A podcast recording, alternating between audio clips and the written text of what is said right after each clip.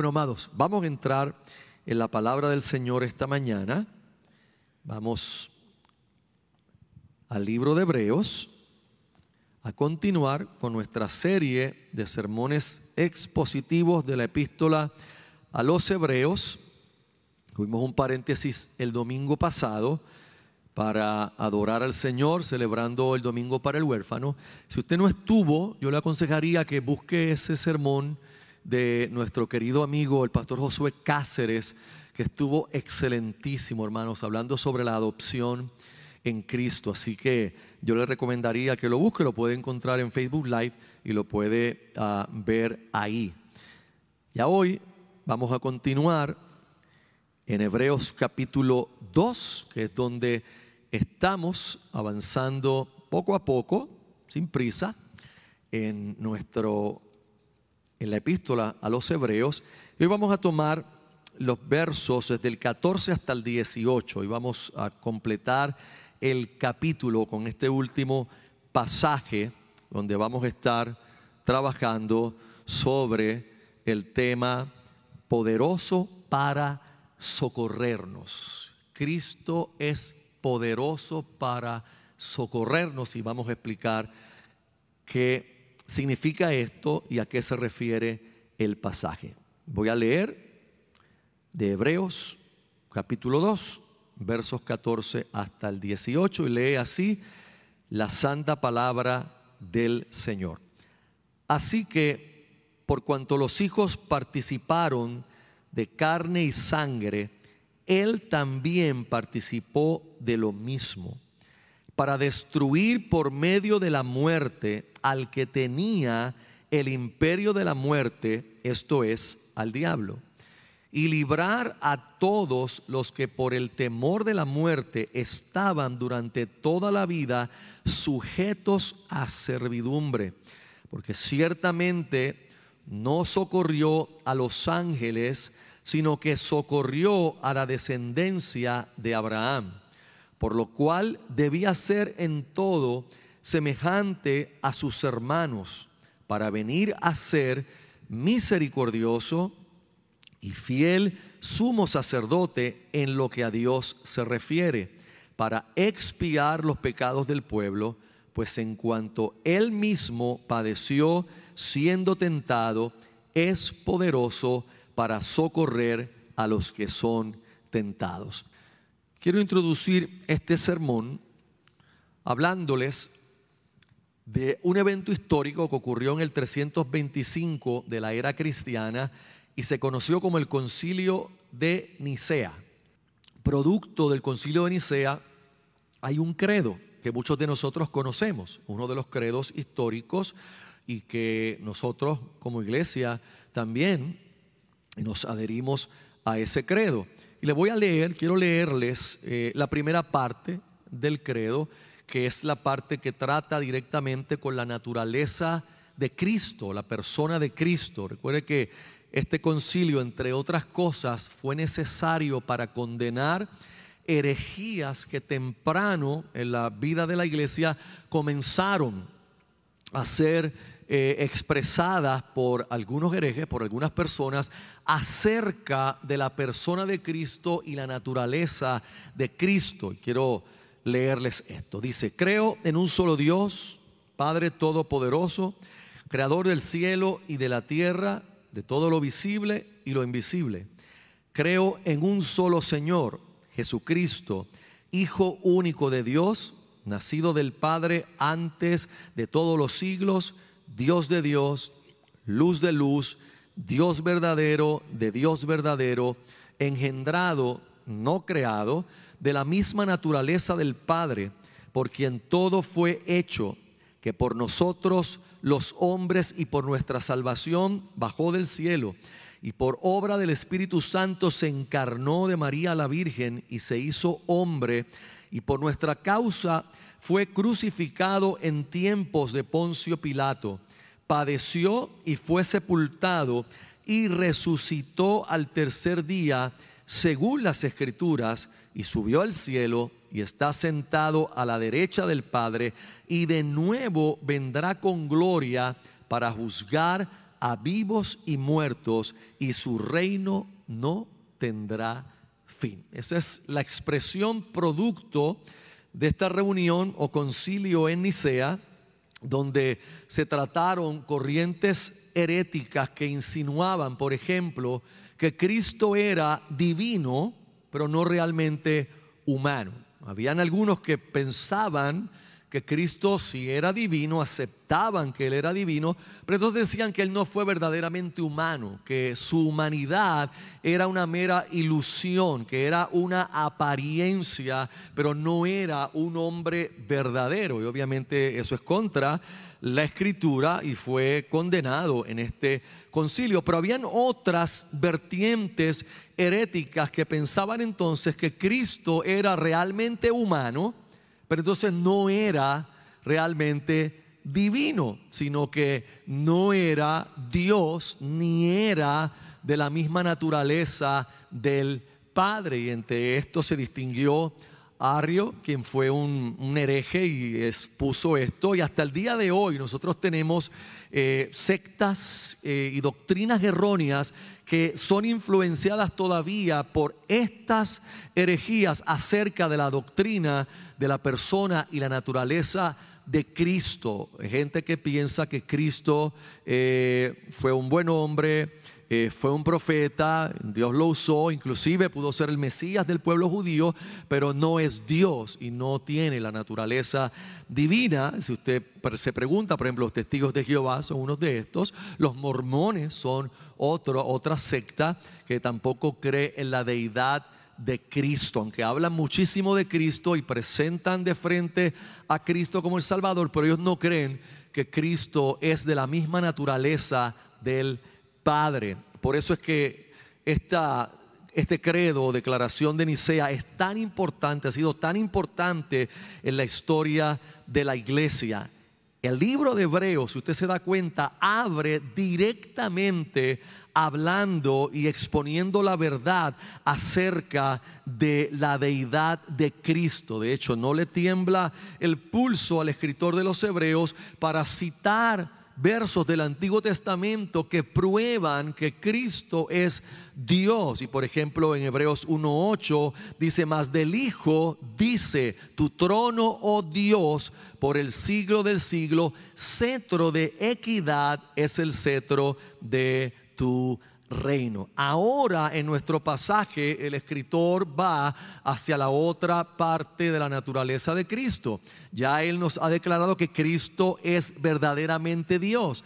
Ahora nos va a mostrar que Cristo es verdaderamente hombre. Y no solamente nos va a hablar de la humanidad de Cristo, sino que nos va a hablar de las implicaciones de esa humanidad en la obra redentora. Y cuando observamos la estructura de nuestro pasaje de hoy, vamos a ver que la estructura nos da tres puntos que son los que vamos a tener en el sermón.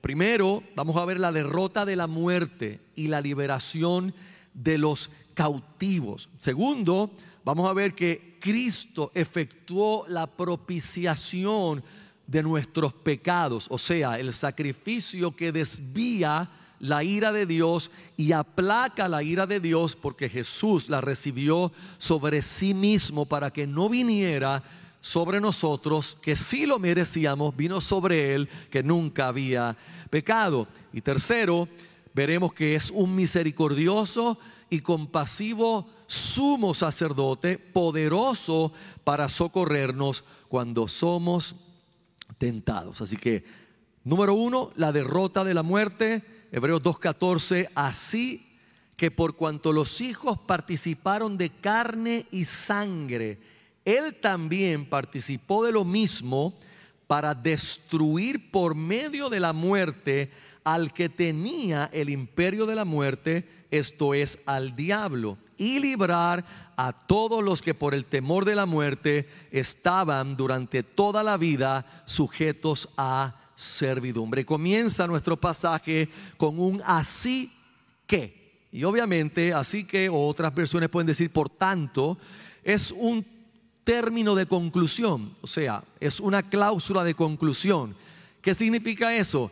Que algo que se dijo arriba lleva a una conclusión ahora en este pasaje. Y si usted recuerda, el pasaje anterior que lo predicó el pastor Oscar, eh, tenía que ver con Cristo como nuestro hermano mayor y tenía que ver con los hijos que Dios le dio a nuestro Señor Jesucristo. Importante que cuando habla de los hijos que Dios ha dado a Jesús, ¿a quién se refiere? A los creyentes. Por ende se refiere a seres humanos. Y la idea con que el escritor de Hebreos está abriendo este pasaje es que Jesús tuvo que hacerse humano para realmente poder redimir a nosotros que estamos en la naturaleza humana. O sea, no había forma de que Cristo fuera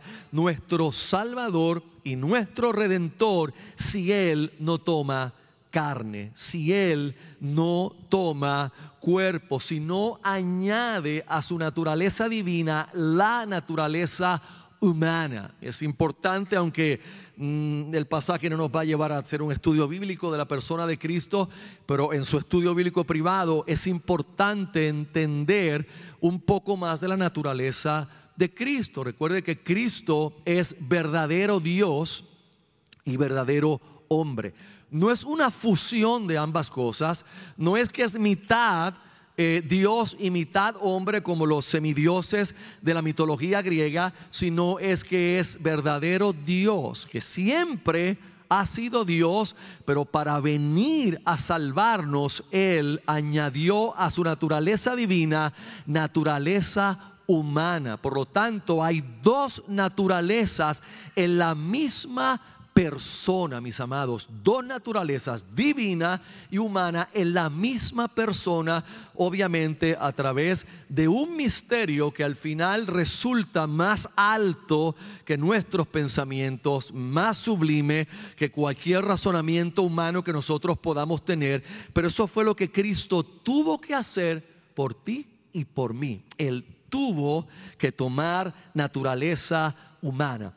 Si recuerdan, primera de Pedro 1.18, cuando eh, pusimos esta carta, Pedro dice, sabiendo que fuisteis rescatados de vuestra vana manera de vivir, la cual recibisteis de vuestros padres, no con cosas corruptibles como oro o plata, sino con la sangre preciosa de Cristo, como de un cordero, sin mancha y sin contaminación. Cristo tenía que tener una naturaleza humana, carne y sangre, y su sangre ser derramada para la expiación de nuestros pecados y para la propiciación de nuestros pecados delante de Dios. Y por eso es que este pasaje abre diciendo que así que por cuanto los hijos participaron de carne y sangre, Él también participó de lo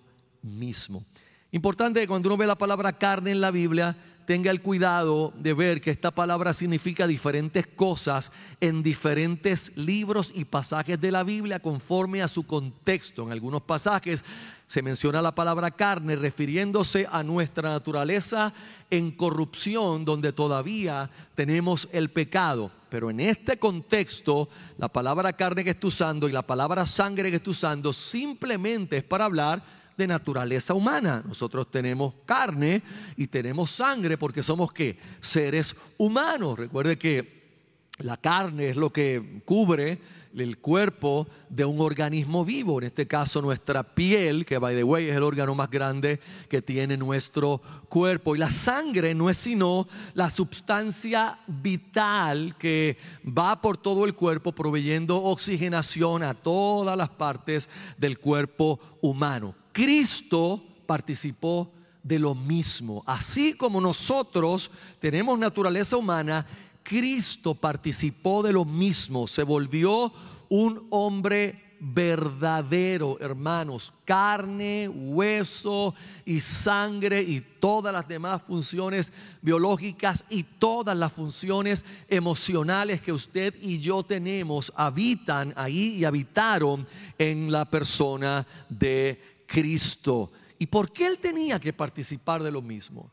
¿Por qué, ¿Por qué tenía que ser hecho de esta manera? Si usted recuerda, Adán, nuestro representante, que estaba actuando como cabeza federal, o sea, en representación nuestra, pecó malamente, traicionó a Dios, Dios le puso y le puso a su esposa Eva para que fueran corregentes con Dios, que dominaran, sojuzgaran la tierra, pero Adán quiso ser independiente a Dios por la mentira que creyó de la serpiente, de Satanás, y por lo tanto perdió su derecho al dominio y perdió la herencia que Dios le había dado. si usted recuerda, cuando expusimos aquí el libro de Ruth, hablamos un poco de cómo se recuperaba esa herencia perdida de una familia en el Antiguo Testamento y era a través del pariente redentor. Y ustedes recuerdan, en la historia de Ruth habían dos, ¿verdad?, que podían redimir, uno más cercano y luego vos, pero el más cercano pues abdicó a su derecho y Booz por la voluntad divina es quien viene a redimir la herencia de Noemí, la herencia de Ruth como viuda eh, para cumplir los propósitos divinos. Entonces, importante que veamos que esto fue lo que hizo Dios con Cristo. Por eso el pasaje anterior, la temática nos presenta a Cristo como nuestro hermano mayor. Cristo vino para ser ese pariente redentor, ese que tomaría nuestra propia naturaleza, haciéndose semejante a nosotros, para estando en esa naturaleza y en esa condición, poder redimirnos, tener la autoridad para redimirnos conforme a la ley de Dios y cumpliendo todos los preceptos de Dios. Uno se podría preguntar, Pastor, pero Dios que es soberano. Dios no podía dar un decreto y desaparecer al diablo y perdonar al hombre y hacer todo con un decreto de su boca. Claro que sí, para Dios no hay nada imposible, claro que Él puede hacer eso, pero Dios obra a través de los principios que Él mismo ha establecido en su propia palabra y por lo tanto Dios tiene una manera de hacer las cosas donde nunca viola su propia justicia. Él no puede ir en contra de su propia justicia porque iría contra su propio carácter santo. Por lo tanto, esta es la forma en que, en que Dios podía salvarnos. Jesús tenía que tomar carne, tenía que encarnarse. Y la razón la dice el próximo verso. ¿Para qué Cristo tenía que encarnarse? Para destruir por medio de la muerte al que tenía el imperio de la muerte, esto es al diablo. Había que anular al que tenía el imperio de la muerte. Había que desarmar al que tenía el imperio de la muerte. Había que hacer impotente al que tenía el imperio de la muerte. Y la única forma de hacerlo era mediante la muerte de Cristo. A través de su propia muerte, Cristo va a desarmar y a anular a Satanás. Quiero leerles lo que explica John MacArthur acerca de esto. Eh, dice, la única forma de destruir a Satanás era despojarlo de su arma, la muerte. La muerte física, la muerte espiritual, la muerte eterna. Satanás sabía que Dios requería la muerte por nosotros debido al pecado. La muerte se había convertido en el hecho más seguro de la vida. Satanás sabía que los hombres si permanecieran como estaban morirían y saldrían de la presencia de Dios al infierno para siempre. Satanás quiere aferrarse a los hombres hasta que mueran, porque una vez que mueren, la oportunidad de salvación se acaba para siempre. Los hombres no pueden escapar después de la muerte. El mismo escritor de Hebreo nos va a decir que está determinado que todos los hombres mueran una sola vez y después el juicio. Por lo tanto, mis amados hermanos, la única forma de salvación, la única manera en que se podía destruir al que tenía el imperio de la muerte, que identifica claramente que es al diablo, era mediante la muerte de Cristo. Fíjate que el nacimiento de Cristo no salva a nadie. Y en Navidad lo celebramos y ya algunos empezaron ya a celebrar y gloria a Dios por eso. Pero recuerde que la celebración de Navidad no es per se celebrar solo que nació. Esto es como la obra de Belén hasta el Calvario. O sea, nació en Belén, pero era con el propósito de morir en la cruz, porque su nacimiento no nos salva, es su muerte vicaria, es su muerte en sustitución por nosotros la que nos salva y la que anuló el poder de aquel que tenía el imperio de la muerte, como lo hizo Cristo por sus sufrimientos, derramamiento de sangre, su muerte. El Señor hizo expiación completa de nuestro pecado y cumplió, hermanos, cada exigencia de la ley divina. Completamente nos lavó de todos nuestros pecados a través de la fuente preciosa de su sangre derramada por nosotros y nos trajo a una justicia perfecta delante de Dios que no es nuestra, su justicia imputada a nosotros, su perfección, su obediencia perfecta imputada a nuestra vida, pero fue con su muerte que Él destruyó al que tenía el poder de la muerte, es decir, al diablo. Es importante que hagamos un paréntesis para aclarar que cuando el verso dice que destruyó, no significa aniquiló, no significa que exterminó, porque nosotros si miramos el mundo hoy, nosotros sabemos que el mundo sigue bajo el dominio del maligno. Pero implica entonces que Cristo, el Señor de Gloria, tomó la victoria sobre Satanás de tal manera que todo aquel que ponga su fe en la obra perfecta de Cristo sale del reino de las tinieblas del dominio de las tinieblas, como dice el apóstol Pablo a los Colosenses, y es trasladado al reino del amado Hijo de Dios. Y sabemos que cuando el Señor regrese y traiga en manifestación completa su reino, entonces el último enemigo que será puesto bajo sus pies será la muerte. Mientras tanto, nosotros los creyentes estamos en nuestro peregrinar sujetos todavía a la muerte física, pero ya no sujetos ni a la muerte espiritual, ni ya sujetos a la muerte eterna, que es la condenación eterna. Nosotros hemos sido librados por el sacrificio de Jesucristo, porque Cristo anuló el poder de el que tenía el imperio de la muerte. ¿Y para qué hizo eso? El verso 15 nos lo dice y librar a todos los que por el temor de la muerte estaban durante toda la vida sujetos a servidumbre. ¿Qué éramos nosotros? Esclavos de Satanás.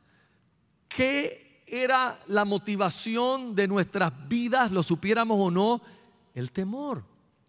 El temor es lo que impulsa la vida del hombre que no tiene a Cristo. Esa es la realidad. El temor de la muerte es más que solo miedo al día de morir. Es el temor general que vino por la caída. Usted recuerda, Adán, que tenía una comunión perfecta e íntima con Dios, lo primero que le sucede cuando cae en el pecado es que tiene miedo. Y cuando escuchó a Dios y a su voz en el huerto, se escondió y le dijo, me escondí porque te oí y tuve miedo. Y ese miedo en general es lo que ha mantenido a la raza humana en esclavitud, en servidumbre, en horror, en temor. Y por eso es que la gente no quiere ni siquiera hablar de la muerte.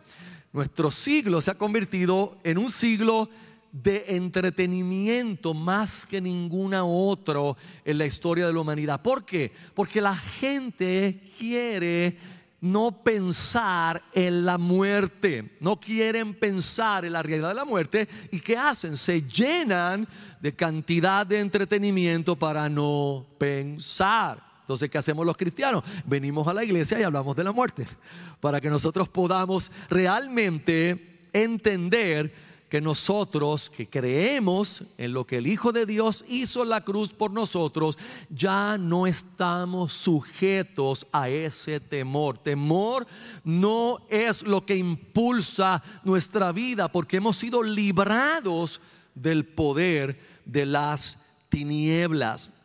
Así que este verso 15, si usted lo mira, es una declaración clara del problema que Cristo vino a solucionar. O sea, ¿de qué vino a salvarnos el Señor?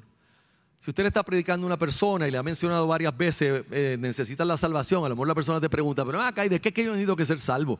¿De qué es lo que tú estás diciendo? Es mejor que los cristianos sepamos de qué es que nosotros tenemos que ser salvos. ¿Por qué es importante? Porque si no, siempre, como ha sucedido en la historia de la iglesia, y nos sucedió a nosotros también en algún momento, vamos a desviarnos a tratar de llevar el mensaje a la gente de que Cristo lo que vino a salvarlos es de la infelicidad que ellos tienen en su vida ahora mismo. Es de las disfunciones que ellos tienen como seres humanos ahora, de las frustraciones que ellos tienen en la vida como seres humanos. Y si usted mira hoy esta tendencia terapéutica en la iglesia, eso es lo que hace. Se le da un mensaje a la gente de que Cristo vino a salvarte de tus disfunciones, de tus frustraciones, de tu infelicidad. Pregunto yo, ¿de eso fue que Cristo vino a salvarnos? Ese, ese, es el problema que Él vino a solucionar realmente, que yo sea feliz. No, Él no vino a solucionar el que yo fuera feliz o no. Que Él vino a hacer, mis amados. Él vino a librar, a librar, a liberar a todos los que por el temor de la muerte estaban durante toda la vida esclavos. Usted no tiene que sentir la esclavitud para ser un esclavo. Todos los que estamos aquí, que estábamos sin Cristo en algún momento, éramos esclavos, totalmente esclavos. Y si moríamos en esa condición, estaríamos eternamente separados de Dios. Cosa que si usted está en Cristo, ya no puede suceder. ¿Entiende ahora la libertad que Él nos ha dado? Nos ha librado de tal forma que ya no tenemos que tener miedo ni a la muerte eterna e inclusive a la muerte física, porque no hay poder de ella para separarnos de Cristo, no nos puede separar del Señor porque Cristo en la cruz del Calvario vino a hacer salir la vida y la inmortalidad, como el apóstol Pablo escribe en la segunda carta a su hijo en la fe, Timoteo. Significa entonces, mis amados, que aunque la muerte física todavía nos aflige al final de nuestras vidas, la realidad es que Cristo nos ha llevado más allá de la tumba porque ya no hay condenación para los que están en Cristo Jesús. Así que la muerte, con todo lo que ella representa, el pecado y la muerte, es de aquello que Cristo vino a salvarnos. Nos vino a salvar de la condenación, de la ira de Dios sobre nosotros. Y el verso 16 entonces aclara a quién socorrió el Señor. Y este es un verso glorioso, es un verso que habla de soberanía también, aunque no vamos a explotar esa área porque nos vamos a quedar en el contexto de nuestro pasaje, porque ciertamente no socorrió a los ángeles, sino que socorrió a la descendencia de Abraham. Importante esto, porque nos muestra la realidad de un Dios soberano. Hay unos ángeles que perdieron su dignidad, hay unos ángeles que se rebelaron contra Dios y perdieron su dignidad y Dios no los salvó. ¿Pudo haberlo Dios salvado? Claro, pero Dios no los salvó. Los entregó a prisiones de oscuridad. Y sin embargo, eligió salvar a seres humanos. No a los ángeles que pecaron, sino a nosotros, mis amados. Y esa es la fuerza de este pasaje. Es por nosotros que Cristo toma carne. Es por ti. Es por mí que Cristo se humanó, se encarnó, se hizo hombre para estar en nuestra naturaleza.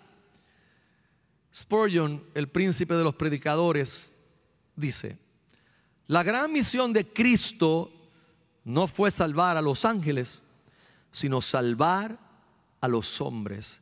Por tanto, no vino en la naturaleza de los ángeles, sino en la naturaleza de los hombres. Cristo, verdadero hombre, mis amados, sin pecado, porque tomó de un milagro extraordinario de Dios para colocarlo y que concibiese una virgen para que Cristo viniese sin la naturaleza del pecado, pero verdadero hombre en todos los sentidos, hermanos, en todos los aspectos, excepto en el pecado. Número dos, veamos la propiciación de nuestros pecados. El verso 17 dice, por lo cual, por lo cual, debía ser en todo semejante a sus hermanos, o sea, para poder salvarnos, para poder redimirnos, tenía que ser semejante a sus hermanos, a nosotros, los seres humanos, para venir a ser misericordioso y fiel sumo sacerdote en lo que a Dios se refiere para expiar los pecados del pueblo. Siempre que hablemos, hermanos, de la muerte de Cristo, siempre que hablemos de la obra redentora del Señor en la cruz, tenemos que saber que hay involucradas dos partes, no una. Así siempre hablamos de la obra de Cristo y nos referimos a lo que eso significa para nosotros, las implicaciones para nosotros. Pero no somos solamente nosotros, hay dos partes aquí involucradas. Una parte es el pecador que está imposibilitado de salvarse a sí mismo, que no puede acercarse a un Dios santo porque está en su pecado, y la otra parte es ese Dios santo, ese Dios perfecto que no puede aceptar al pecador manchado porque su justicia y su santidad exigen la muerte de ese pecador. Y entonces esa es la realidad de por qué hay un solo mediador entre Dios y los hombres. La Biblia dice que hay un solo Dios y un solo mediador entre Dios y los hombres. Esas son las dos partes. Y finaliza Pablo escribiendo a Timoteo dice Jesucristo, hombre, aclarando que la única forma que el sacrificio fuera aceptable es que Cristo fuera verdadero hombre y fuera lo que siempre ha sido verdadero Dios, a tal grado que fue Él que creó todas las cosas que nosotros vemos, sean visibles o invisibles, sean tronos, sean dominios, todo fue creado por medio de Él y para Él. Así que ya hemos visto una razón de por qué Jesús se humanó, se hizo hombre y murió, para liberarnos de la muerte liberarnos de la servidumbre, liberarnos de la esclavitud. O sea que en ese sentido, definitivamente somos objetos de su obra salvadora. Pero también hay que considerar que Cristo en su muerte estuvo sirviendo como sumo sacerdote delante de su Padre. Recuerde que el escritor de Hebreos le escribe a judíos estos judíos tenían muy claro el cuadro que el escritor le está pintando cuando le dice que Cristo tenía que ser semejante en todo a sus hermanos para venir a ser misericordioso y fiel sumo sacerdote.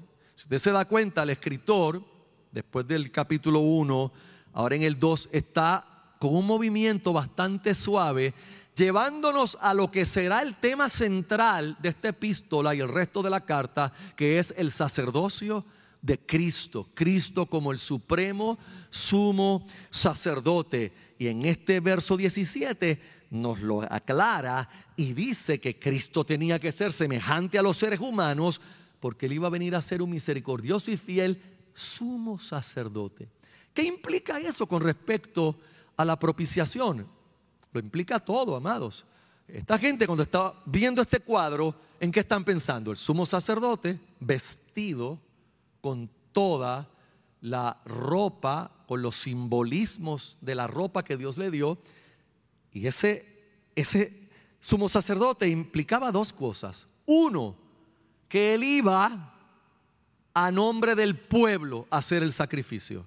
Y por eso era que él tenía un efod de oro, una lámina de oro incrustada con doce piedras y cada piedra llevaba el nombre de una de las tribus de Israel. ¿Qué significa eso? Que él iba a representar al pueblo delante de Dios para expiar el pecado del pueblo y propiciar, desviar la ira de Dios por el pecado, por la sangre derramada, por el sacrificio que iba a hacer en ese lugar. Pero no iba solo por el pueblo, él también iba a ministrar delante de Dios para que Dios tuviera misericordia del pueblo. Por eso su ropa era tan gloriosa. Por eso su ropa hablaba de santidad al Señor. Por eso su ropa indicaba la justicia divina. Porque estaba representando al hombre, pero estaba entrando a la presencia de un Dios santo y justo para hacerlo. ¿Qué fue lo que hizo Cristo? Exactamente eso. Cristo vino como nuestro sumo sacerdote y en sus hombros, mis amados, no llevó a las doce tribus, llevó a todos aquellos que por orden divina creerían al mensaje del Evangelio. Fue a la cruz por nosotros, pero delante del Padre, ministrando como sumo sacerdote, haciendo posible que la ira de Dios viniera sobre él, se desviara de nosotros y fuera sobre el justo, sobre el santo y no sobre los pecadores rebeldes que la merecíamos. Así es la gracia de Dios. Así es la misericordia de Dios y la razón de por qué nuestro amado Salvador tenía que ser verdadero hombre. Porque Dios Padre no puede aceptar las personas que se han manchado de pecado, están corrompidas como raza entera y como individuos. Y se necesita un sacrificio perfecto. Este verso, si lo miramos detenidamente, es una explicación clásica, clásica de que de por qué Cristo tuvo que hacerse completamente hombre para realizar este servicio sacerdotal. Como un ángel no lo pudiera haber hecho, como un serafín no lo pudiera haber hecho, porque los sumos sacerdotes eran hombres y los pecadores eran hombres y necesitaban a un hombre que viniera pero a la vez que ese hombre fuera Dios. ¿Por qué? Porque la deuda que nosotros teníamos con Dios, que había que pagarla, no podía quedar sin pagar. La deuda que nosotros debíamos a Dios era tan grande y tan grande que solo Dios mismo podía pagar la deuda. Y Cristo vino a pagar nuestra deuda completa totalmente, hermanos. Es por eso que Él nació en este mundo, por eso es que murió, para que su muerte como hombre, con ella Él pudiera romper las ataduras de la muerte y liberarnos. Mientras hacía propiciación, ya la ira de Dios no está sobre nosotros, ya su ira no está sobre nosotros, ya fue satisfecha en Cristo Jesús. ¿Y qué tiene que hacer ahora todo hombre, toda mujer, poner su fe en Cristo. Poner su fe solamente en Cristo para ser salvos.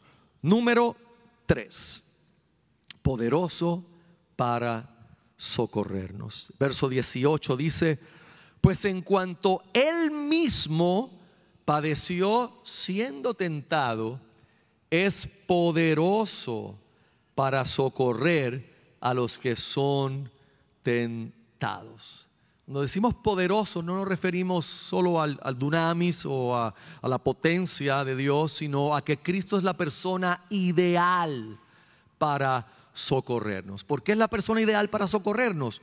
Porque Él atravesó por lo mismo que usted y yo estamos atravesando en este mundo físico, que es la tentación todo el tiempo, la tentación diaria, la tentación a cada momento. Nosotros estamos siendo tentados en múltiples maneras, en múltiples formas, todo el tiempo. A veces la gente, uno habla de tentación y solamente lo llevan al área sexual. hermanos, las tentaciones son diversas, son en, muchas facetas, eh, en muchos dominios. Tenemos tentación cada vez que salimos a la calle en diferentes aspectos. Hay veces que debemos ser misericordiosos y la tentación es no serlos.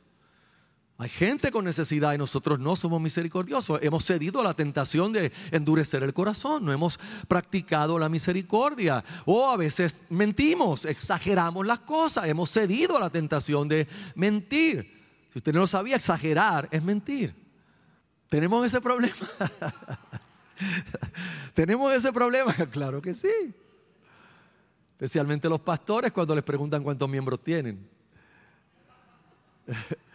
Siempre a la hora de decir lo mejor, muchachos, hay como mil personas en la iglesia. Qué lástima que van más que 100 los domingos. Qué exageración.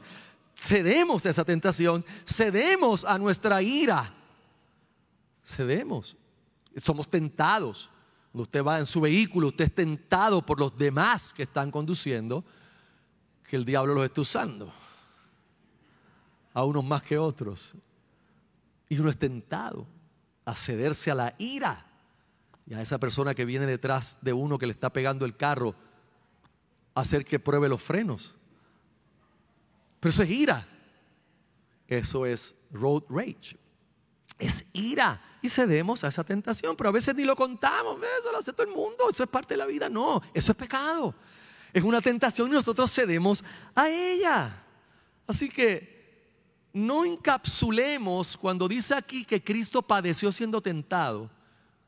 Por favor, mire lo que dice, padeció. O sea, los padecimientos de Cristo no solo fueron en la cruz. Cristo padeció durante toda su vida.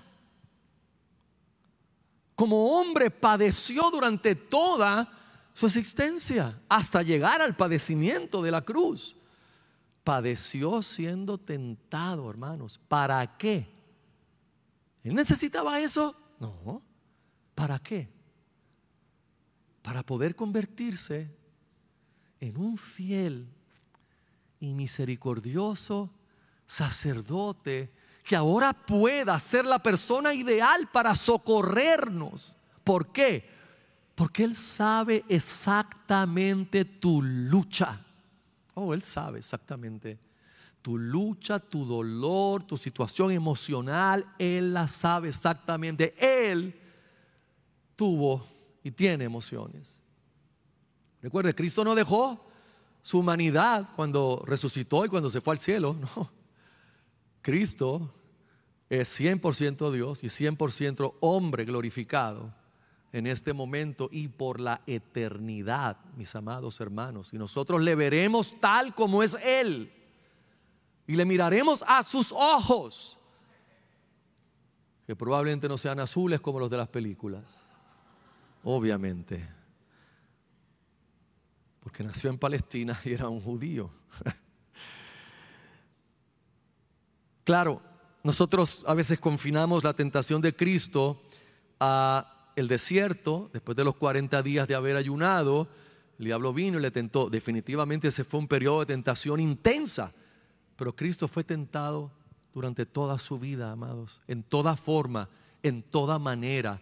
Por eso es que Él puede y sabe socorrernos a nosotros. Usted y yo no estamos solos en la tentación. Usted y yo no estamos desprovistos en la tentación. Pasa que tantas veces nosotros queremos luchar contra el pecado con nuestra propia fuerza. Y no entendemos que no hay manera de hacerlo, no hay forma, por eso Él vino, amados. Y que nosotros en la tentación lo que podemos hacer es cedernos a la confianza de que Cristo padeció de esta misma forma y Él es poderoso para socorrerme, tanto que ahora mismo está a la diestra del Padre intercediendo por ti y por mí. Intercediendo. ¿Usted se imagina eso, hermanos? ¿Usted puede creer eso? Eso es verdad. Eso es real. Eso no es simbólico. Eso es real. Cristo está intercediendo. Él conoce lo que tú estás pasando. Él sabe lo que es ese dolor, sea físico, sea mental, sea angustia, sea cansancio de este peregrinaje, cansancio de la lucha con el pecado. Él sabe. Es nuestro sumo sacerdote y gracias a Él nosotros podemos tener victoria en esta vida cristiana. Conclusión, mis amados hermanos. Todo lo que Dios ha hecho en la obra redentora de Jesucristo no fue hecho por los arcángeles, querubines, serafines, ni los ángeles.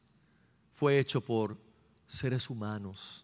Fue hecho por nosotros. Fue nuestra naturaleza la que Él tomó. Y fue por nosotros que Él murió.